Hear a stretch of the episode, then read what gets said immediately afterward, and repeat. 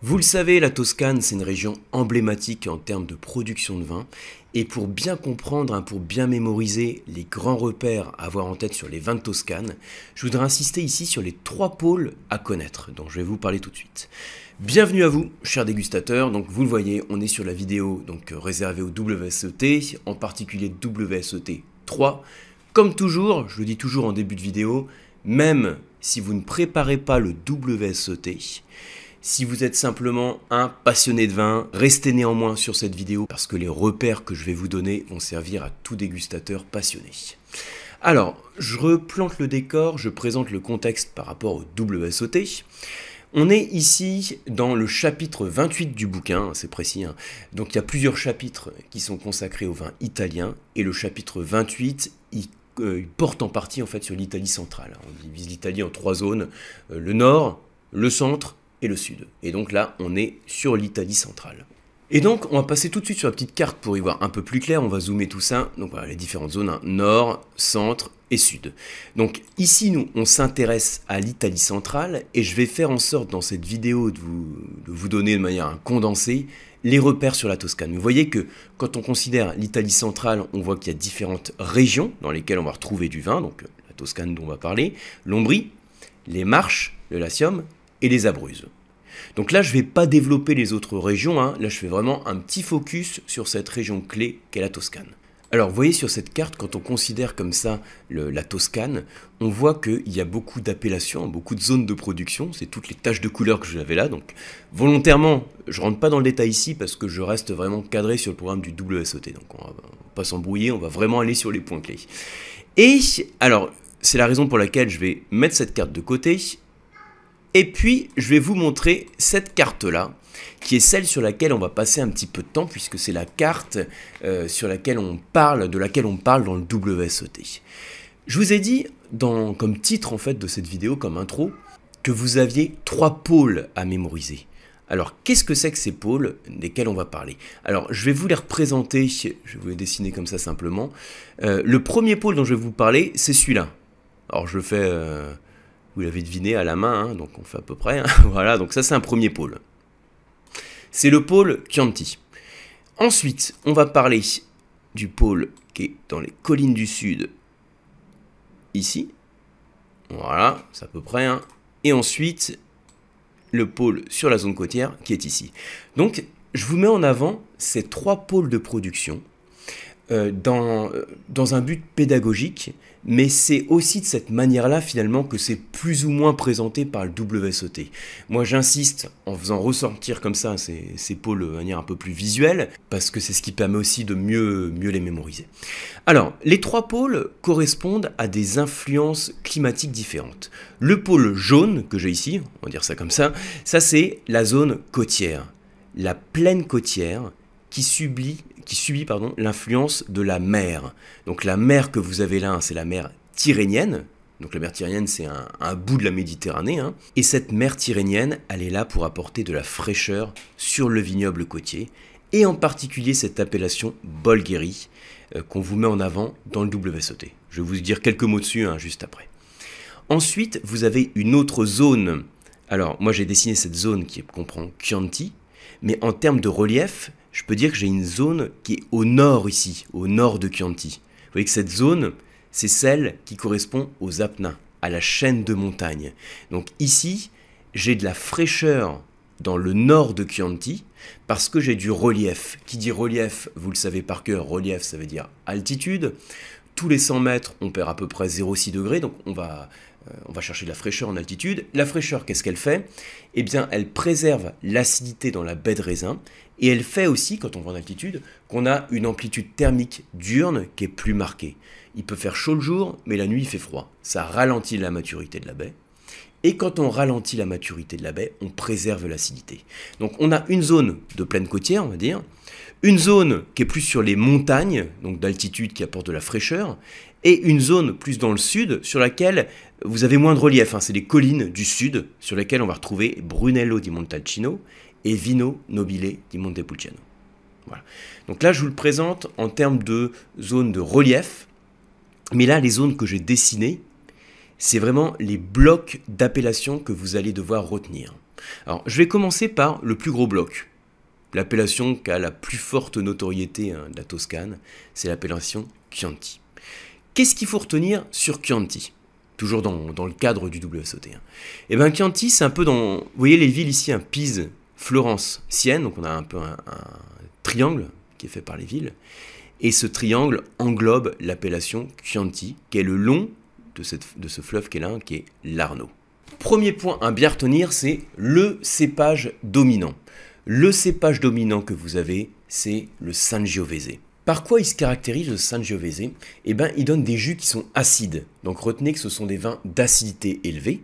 Alors, vous le savez, hein, si vous préparez le WSOT, mais j'insiste quand même, euh, qui dit acidité élevée, c'est pas du tout corrélé à un niveau de qualité, euh, euh, un haut niveau de qualité ou un bas niveau de qualité. Hein. C'est simplement un fait, il y a une acidité élevée. L'acidité fait partie du vin.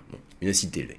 Il y a des tanins puissants et un corps qui est généralement puissant, puissant à moyen. On peut avoir des Chianti qui sont un peu plus légers, donc moyen à puissant, on. Qu'est-ce qu'il faut retenir sur Chianti? Alors Chianti, c'est une DOCG, vous voyez que c'est vaste, hein, c'est la zone qui est en, représentée en pâle, donc c'est grand. Donc ça veut dire qu'il y a beaucoup de disparités, c'est assez hétérogène. Vous avez des Chianti de corps moyen, plus faciles hein, sur le fruit, et des, des plus concentrés, de corps puissants avec de la complexité. Donc il y a des styles différents. Euh, parfois, sur Chianti, sur l'étiquette, vous allez voir le nom d'une sous-région, comme Rufina ou Senesi. Quand vous avez une sous-région, ça veut dire que c'est localisé dans une commune et ça désigne généralement des raisins de meilleure qualité avec des plus petits rendements. Donc on peut s'attendre à un peu plus de corps et de complexité. Ça c'est le premier truc, premier point sur lequel je vais insister sur Chianti, c'est que vous avez euh, aussi hein, dans, dans, le label en fait le nom d'une sous-région qui peut apparaître éventuellement. Deuxième point sur lequel je vais insister sur Chianti, c'est la notion de Chianti classico. Vous voyez, c'est la zone qui est ici.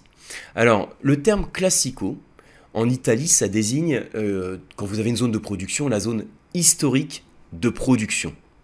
Donc, quand on est sur la zone historique, on s'attend aussi à avoir des vins avec plus, éventuellement plus de corps, plus de complexité. Ici, notre Chianti Classico, il a la particularité d'être sur les zones avec un peu plus de relief, un peu plus d'altitude, donc plus de fraîcheur, donc ça mûrit plus lentement, donc ça veut dire qu'on a beaucoup de fraîcheur dans les vins, de, beaucoup d'acidité, des notes un petit peu plus végétales. Et on demande aussi en termes de législation d'avoir un minimum d'élevage hein, qui est de un an. Un an d'élevage. Alors ça peut être du fût de la bouteille. Ça, je vous donne cette information comme ça un peu vite. Euh, voilà, c'est on est sur la chaîne du WSOT, donc c'est normal que je vous donne cette info parce que ça fait partie des notions à connaître sur le WSOT. Voilà, je vous la cite rapidement, mais je vous la donne quand même. Donc j'ai dit Chianti avec, pour la première info à retenir, Chianti avec éventuellement le nom d'une sous-région. Ensuite, la notion de Chianti classico, hein, cette DOCG, un peu plus d'altitude, euh, plus de complexité. Et ensuite, autre chose à retenir, le Chianti Classico Riserva.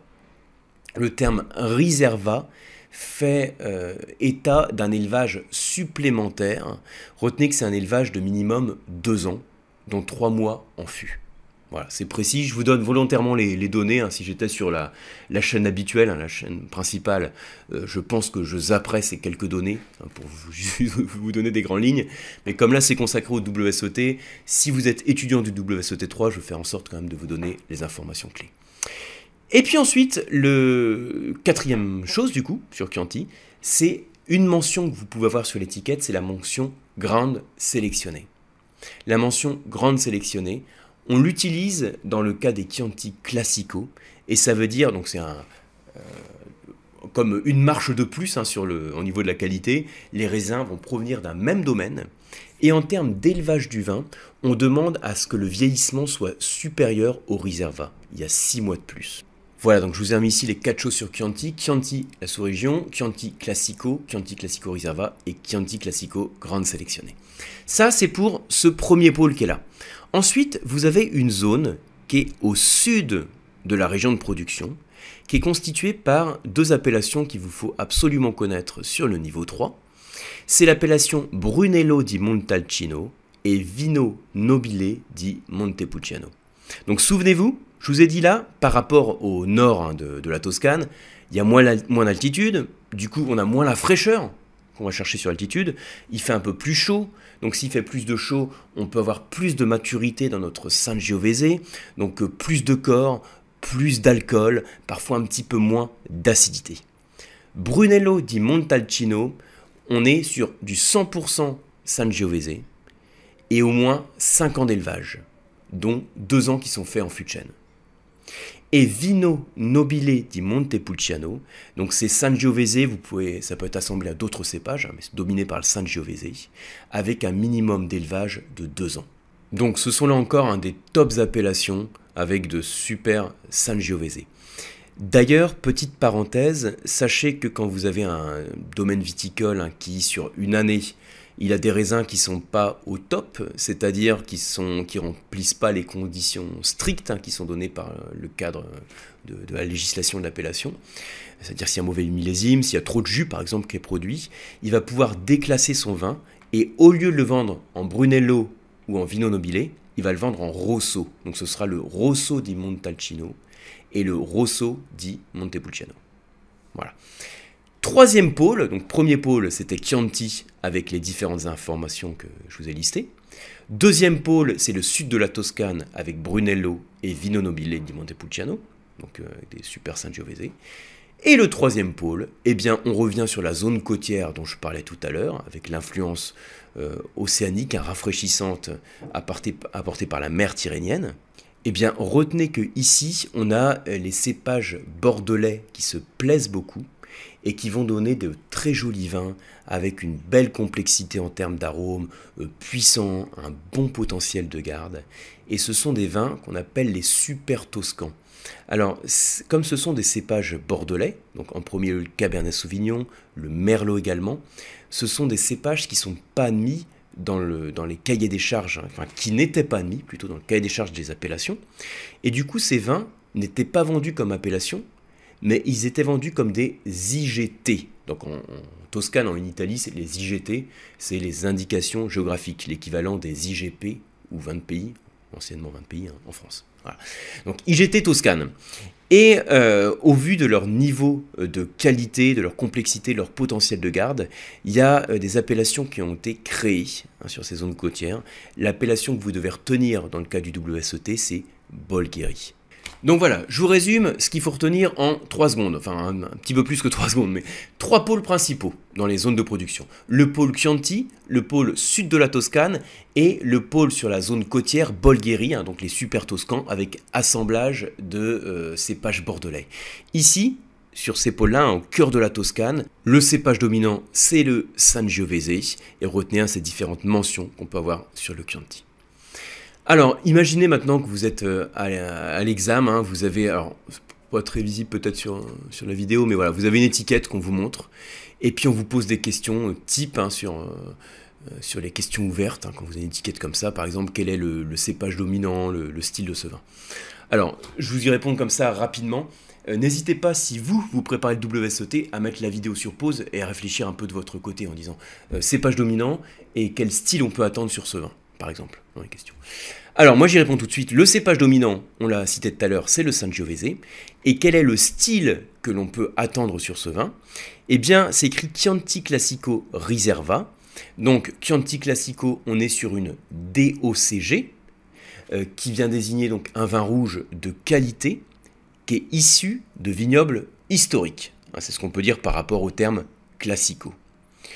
D'autre part, on a la mention Riserva, qui nous indique que le vin, il a subi un vieillissement, euh, donc le vieillissement que l'on a par rapport à ça, c'est un vieillissement d'au moins deux ans, dont trois mois en bouteille. Quel, à quoi on peut s'attendre dans la dégustation? On peut s'attendre à avoir un vin avec une robe intense, euh, en termes donnés, on peut citer bah, les arômes qui sont liés au Sangiovese. On s'attend des arômes euh, de, fruits noirs, de prunes, euh, de cerises. on est sur un riserva, donc on s'attend à l'apport du bois éventuellement, hein, donc des notes aussi de bois. En vieillissant, donc là il n'y a pas de millésime, hein, on ne sait pas le, le, vieillissement du vin, mais en vieillissant, qui va développer des notes animales, de gibier. En bouche, on s'attend à déguster un vin avec une acidité élevée, des tanins puissants, un corps puissant. Hein, on est sur un très joli, a priori sur un très joli Sangiovese.